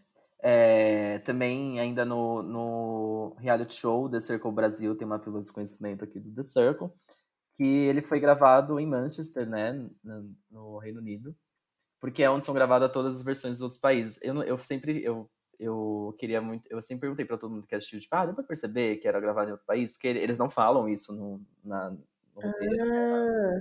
no roteiro da, do reality show, não, não convém dizer de onde é o porque é, é isso, mostra o prédio e eles dentro do apartamento. E aí as imagens é, de inserção ali no meio são imagens de lugares aqui do Brasil, a Avenida Paulista, sei lá, é, o Cristo Redentor, etc. E várias Gente, não faz sentido algum, então. Pois é, mas aí o apartamento em si é em, é em Manchester. Eu achei, muito, eu achei muito curioso, porque na verdade é onde são gravadas todas as outras versões de outros países, porque me parece que vão ter algumas outras versões. A gente já tem o americano, Aí tivemos agora o brasileiro, o francês, eu acho que vai ter o do Chile, é, vai ter algumas outras versões. Aí são todos gravados dentro desse apartamento, desse condomínio, que faz sentido, fica, tipo, literalmente igual em todas as. as ah, entendi. É engraçado. Só tipo, é o é... mesmo predinho que eles já têm e Exato. usam em todos. Sim. E aí eu acho muito engraçado que, tipo, é, dá, pra, dá pra saber que aquele prédio não é uma arquitetura do Brasil, mas ao mesmo tempo passa super despercebido. Mostra muito a fachada do prédio, porque a fachada do prédio tem o quê? Um círculo, obviamente, gigantesco assim, mas uhum. não, não, eu achei que as pessoas assim como eu vi uma, a galera se reclamando, tipo, ah, obviamente isso não é no Brasil, tipo, gente, tá tudo bem, sabe? Nem é isso que eles querem contar da história. Relaxa. Mas eu achei curioso. Gente, mas que produção cara, né? Pois é, tudo lá. Nossa, chocada. Inclusive, eu vi que a Giovanni Eubank, que apresenta né, esse reality show, e que ela descobriu durante as gravações em Manchester que ela estava grávida. Ah, olha, não sabia. É. Que Na verdade, legal. assim, não que ela descobriu, ela começou a suspeitar, porque ela falou que ela sentia muito sono, que ela não tinha apetite, mas que ela achava que era o fuso horário, que ela estava muito, muito cansada, e foi quando ela voltou para o Brasil que ela resolveu fazer um teste e descobriu que estava grávida. Olha só, amei, que legal. É. E aí, tipo, a, a Giovanni Bank, ela tem um papel mega importante, porque ela apresenta, mas a, durante o, todos os episódios, antes do episódio da final, ela é basicamente uma narradora do, do da convivência, né? Tipo, ela narra tudo, ela coloca situações, ela é meio que conta a história pra gente do que o reality show tá passando. E aí no último episódio, ela realmente é um programa, o último episódio, né? Tipo, um programa de plateia e tudo mais, em que todos os participantes é, estão presentes. E ela é a apresentadora, ela conduz um papo entre os finalistas e revela o vencedor, que é, tipo, é um programa de auditório mesmo. Nossa, bem, bem final do BBB, assim. É bem isso, é, exatamente. Ai, não, não sabia que era desse jeito, afinal. É, mas o melhor de todos é o penúltimo episódio, porque o penúltimo episódio é quando os finalistas, antes de, antes de entrarem no, no programa, né, nesse programa de auditório, eles têm um jantar. E aí eles se veem pela primeira vez. Gente, uhum. muito legal. Eu amo esse episódio, tudo. Ai, vou ter é, que assistir agora. É muito legal, você vai amar. Amei.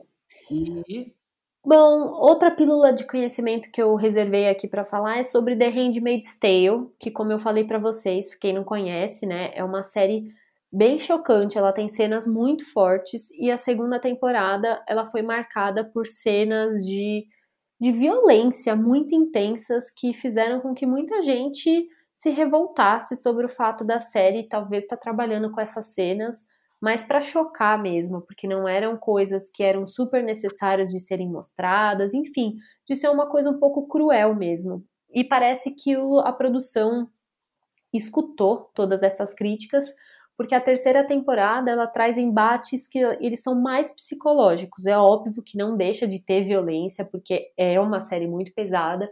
Tem inclusive uma coisa que acontece com as aias que é tipo horrível, mas parece que eles perceberam um pouco essa crítica, em algumas coisas eles pouparam os espectadores disso, e tem muita, é, muita conversa e muita. É, um embate psicológico mesmo no sentido de convencimento, de persuasão, de um jeito que nunca tinha sido mostrado nessa série. Então, Sim. isso eu achei, achei super legal também. Ah, eu achei interessante. Esses é, então, deu, deu um. Embates psicológicos. Um, é, trouxe um outro lado, assim, pra série. Eu achei que coloca a June num outro papel, assim, que a gente não tinha visto. É uma. Tem muita evolução a personagem e acho que ela se torna uma outra coisa, assim. Oh, Ai, é bem legal. Ai, Agora eu vou ter que assistir isso. Bom, e para finalizar nossas pílulas, tem uma última que é de The Boys, que para adaptação na TV, veja bem, a série para mim já é muito pesada, mas para adaptação da para TV, é, eles tiraram muito dos conteúdos explícitos de drogas e sexo que a, os quadrinhos têm.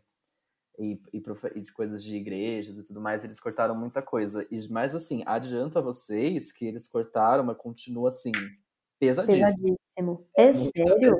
Uhum. É muito, muito, muito pesado. É muita coisa psicológica também. É, tem uma. Tem uma. Um dos personagens principais, ele tem uma relação com uma outra mulher meio de é, como se ele fosse a mãe é, dele, só que ele. Gente, é bizarro, assim, ele tem. Ah, eu... é muito psicológico bizarro também. E eu achei incrível que, assim, eles ainda reduziram coisas para adaptação para TV, porque eu fico imaginando agora como são os quadrinhos, porque eu já tô chocado. Mas é uma série, tipo, pesada, assim? Você fica triste de assistir ou não? Não, você não fica triste, você fica com, é, em choque com, com tudo, assim, Entendi. sabe? Não é, não é triste, ele só é psicológico no sentido, gente, que loucura, né? E mais uma vez, eles são super-heróis. Eu acho muito engraçado da série que a todo momento, em todas as situações, eles estão vestidos. Acho que só o personagem principal, que é essa super-heroína nova que ela sai um pouco do, da vestimenta do herói, mas em todos os momentos eles estão vestidos de super-heróis, com capa, do, sim, super-heróis. E aí você vê eles em situação, tipo, tem uma situação de DR de uma das personagens. Ela tá, tipo. Ela parece de máscara. Mara... É, ela, tá, ela é meio, tipo, meio Mulher Maravilha. O, a vestimenta lembra muito. E uhum. aí ela tá, tipo, tendo uma baita DR, tipo, DR mesmo, assim, bem relacionamento, bem vida real, só que daquele jeito, você fica, gente, o que está acontecendo? A cabeça da começa a dar uns bugs, assim, é muito engraçado. É, é bem legal assistir essa série, é, foi uma baita experiência. Eu fiquei chocado. Nossa, eu imagino, eu tô, tô até agora tentando entender, que, que proposta maluca, adorei. É, é, bem legal. Vê o trailer, você vai ver o que você acha, é bem legal. Vou assistir. Bom. Olha. Temos, né? Parece que temos. Ficamos aqui com as pílulas de conhecimento. E bom, agora a gente quer saber de vocês. O que, que vocês estão assistindo? O que, que vocês recomendam pra gente? Vocês gostaram de La Casa de Papel? Alguém aí já começou The Boys? Conta pra gente o que, que vocês estão assistindo. Sim, por favor. Queremos muito saber, queremos mais dicas. Claramente a gente não vai se cobrar para assistir tudo, mas é sempre bom ter as dicas pra gente quando quiser, como eu disse no começo do episódio quando a gente achar que convém, porque você está onde te convém, com seus jeitos, falas, olhar. Aí você assiste. Quando for a sua hora, você assiste, sem pressão. Exato. Exato. E olha só, amiga, a distância não nos calou, né? Porque temos um episódio de 1 hora e 36 minutos. Ah, é como a gente fala, né? Isso aí não uhum. muda. Não, não adianta. Então tá bom. Enfim, acho que é isso. Foi muito bom estar de volta. E Foi. então a gente se vê no próximo episódio. Nos vemos no próximo episódio. Um beijo, cuidem-se, lavem as mãos, tá? E bom, fiquem em casa. Fiquem em casa também, é isso. Um beijo! Beijos!